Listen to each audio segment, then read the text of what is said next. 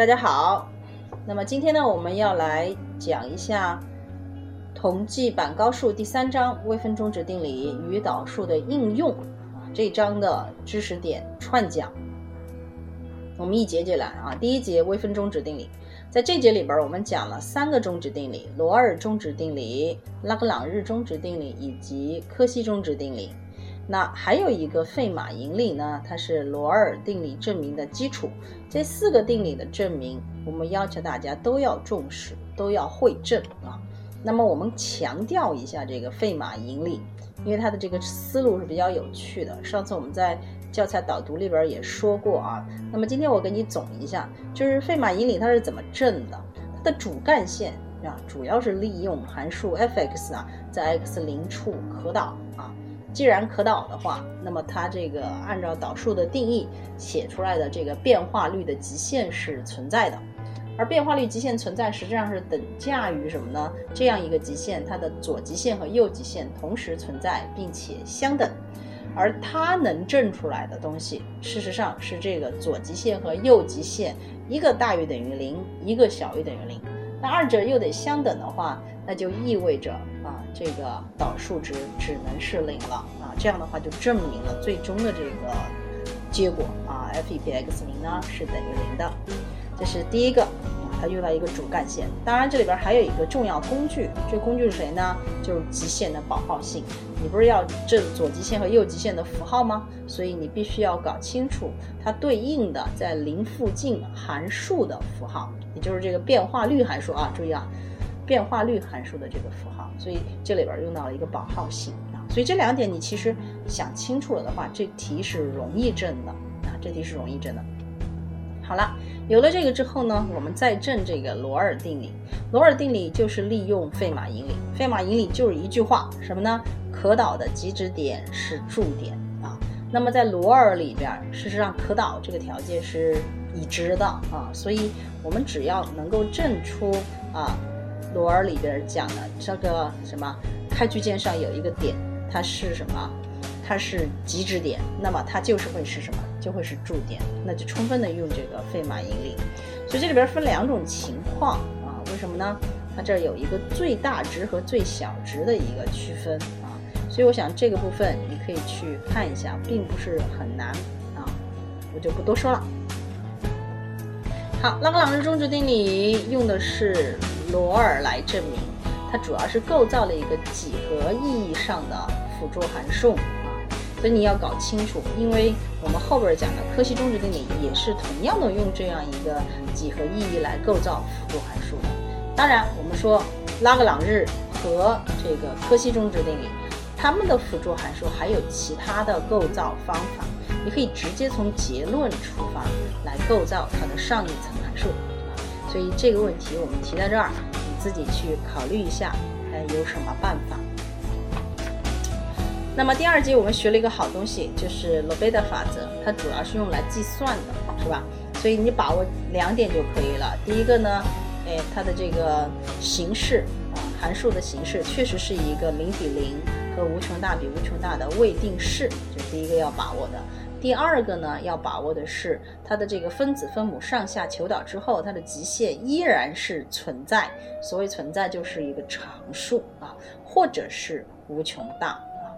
如果是这样子的话，你就可以说原来的分数的极限呢和它保持一致啊。如果不是这样的话呢，你只能说啊这道题不能够用罗贝的法则来处理了啊。这个注意一下。好，泰勒公式呢？哎，主要是用来做证明和计算的啊。虽然说它很长，对吧？但是这里边四个人名字对应什么，我们讲清楚了。泰勒这个说法，泰勒公式这个说法，主要是针对函数 f(x) 在含有 x 零的开区间上展开所得啊，展开所得。而我们讲的 Maclaurin。公式的话，实际上就是一个泰勒公式的具体情况啊，在 x 零等于零啊，在零点附近展开这叫 Maclaurin 公式。那关于它余项也有两个名字，一个叫 Lagrange 余项，还有一个呢叫做 Piano 余项。Lagrange 余项主要讲的是，呃，它是一个精确的余项的表达啊。也就是我们讲的，呃，左边这个函数 f(x) 和右边你讲的这个 n 次的泰勒多项式，它们之间实际上是有误差的。这个误差就是我们讲的这个余项。如果是个精确的表达式，我们给它的名字叫 Lagrange 余项；如果是个高阶无穷小的表达式，那我们就叫它什么呢？Piano 余项啊。所以这些东西其实你是可以分清楚的啊。我又串了一遍。那第四节讲单调性和凹凸性啊，实质上，呃，单调性用的是一阶导的符号来判断，而凹凸性呢，呃，用的是二阶导的符号来判断。那这里边我们提到了一个拐点啊，拐点的定义实际上讲的是什么？凹凸性的一个转折点，是吧？凹凸性的转折点。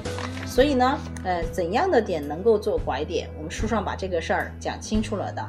两种情况，就是二阶导等于零的点，或者什么二阶导不存在的点，有可能是拐点。注意啊，是有可能是拐点，也有可能不是，对不对？啊，也有可能不是。所以一定什么时候去去搞清楚它是还是不是，主要是借用什么？借用这个拐点的定义啊，拐点的定义就是左右两边是不是？凹凸性发生了改变啊，那在这个可导的情况下啊，那实质上就是判断它的左右两边的二阶导的符号呢是否异号了，对吧？啊，如果异号的话，那就一定是拐点；如果是相同的话，就一定什么不是拐点了。好，第五节里边极值和最值，首先你要搞清楚它们的区别啊，因为极值是。局部的啊，最值呢是整体的，这是第一个。第二个呢，极值里边有很多东西绕，对吧？哎，它有一个必要条件，还有两个充分条件。一个必要条件实际上就是费马引力，可导的极值点呢是驻点。所以从这个必要条件里边，我们看出来，极值点有可能是什么呢？有可能是可导的，那么就是什么？有可能是驻点。还有一个呢，极值点也有可能是什么？是。不可导点啊，是不可导点，所以极值点要么是不可导的，要么可导，它就变成什么？就一定是驻点了。所以这是必要条件，确认了极值点的大范围是驻点和不可导点。当然，驻点和不可导点一定是极值点吗？回答是不一定。所以我们需要用充分条件来判定它到底是不是啊。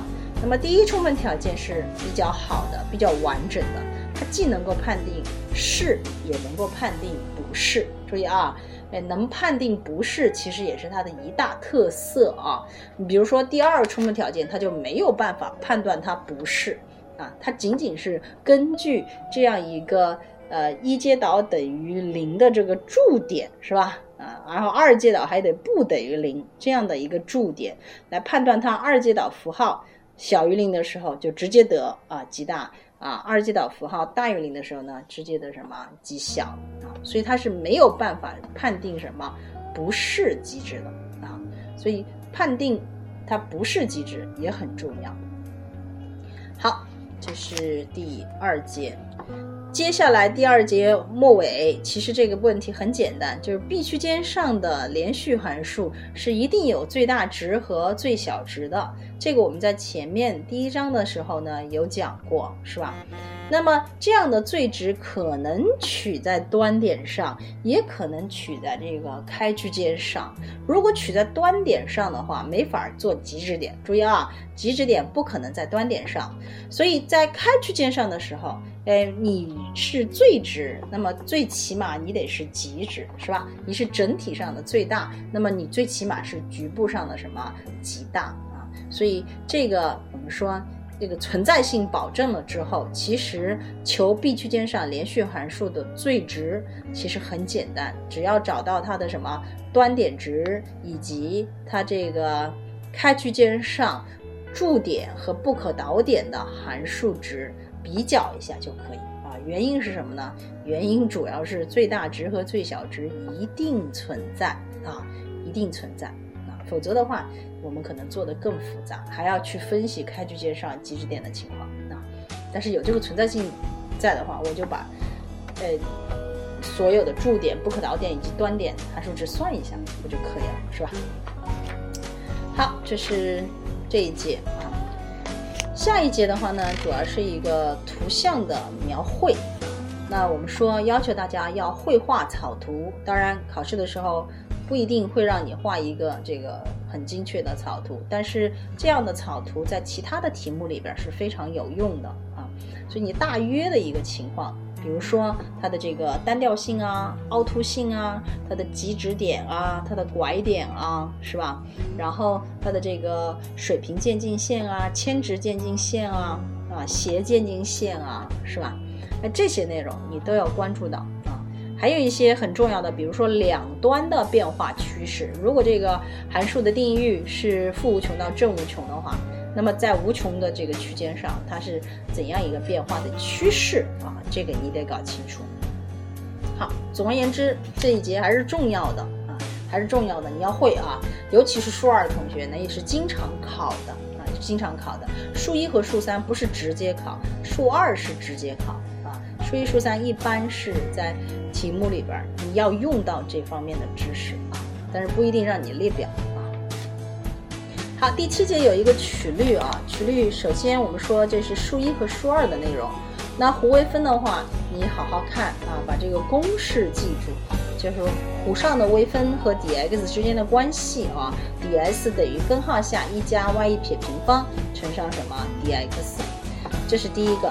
第二个概念就是曲率了，曲率实际上是描述这个曲线的弯曲程度啊，所以很明显，它这个弯曲程度怎么样啊？越大的话，哎，曲率呢应该也越大。实际上，曲率就是它对应的曲率圆的半径的一个倒数啊，所以曲率它呃怎么算你要会啊，它怎么算你要会。呃，或者说曲率圆半径是吧？你你得会算。但是最后一个部分，曲率中心的计算公式，还有一个渐曲线与渐伸线这个部分，你可以不看了。数一、数二、数三都不考啊，都不考。而曲率呢，就是考数一和数二啊，曲率就是考数一和数二。第八节了解一下啊，第八节是方程的近似解啊，你稍微看一下。但我们在考纲里面没有明确的要求啊。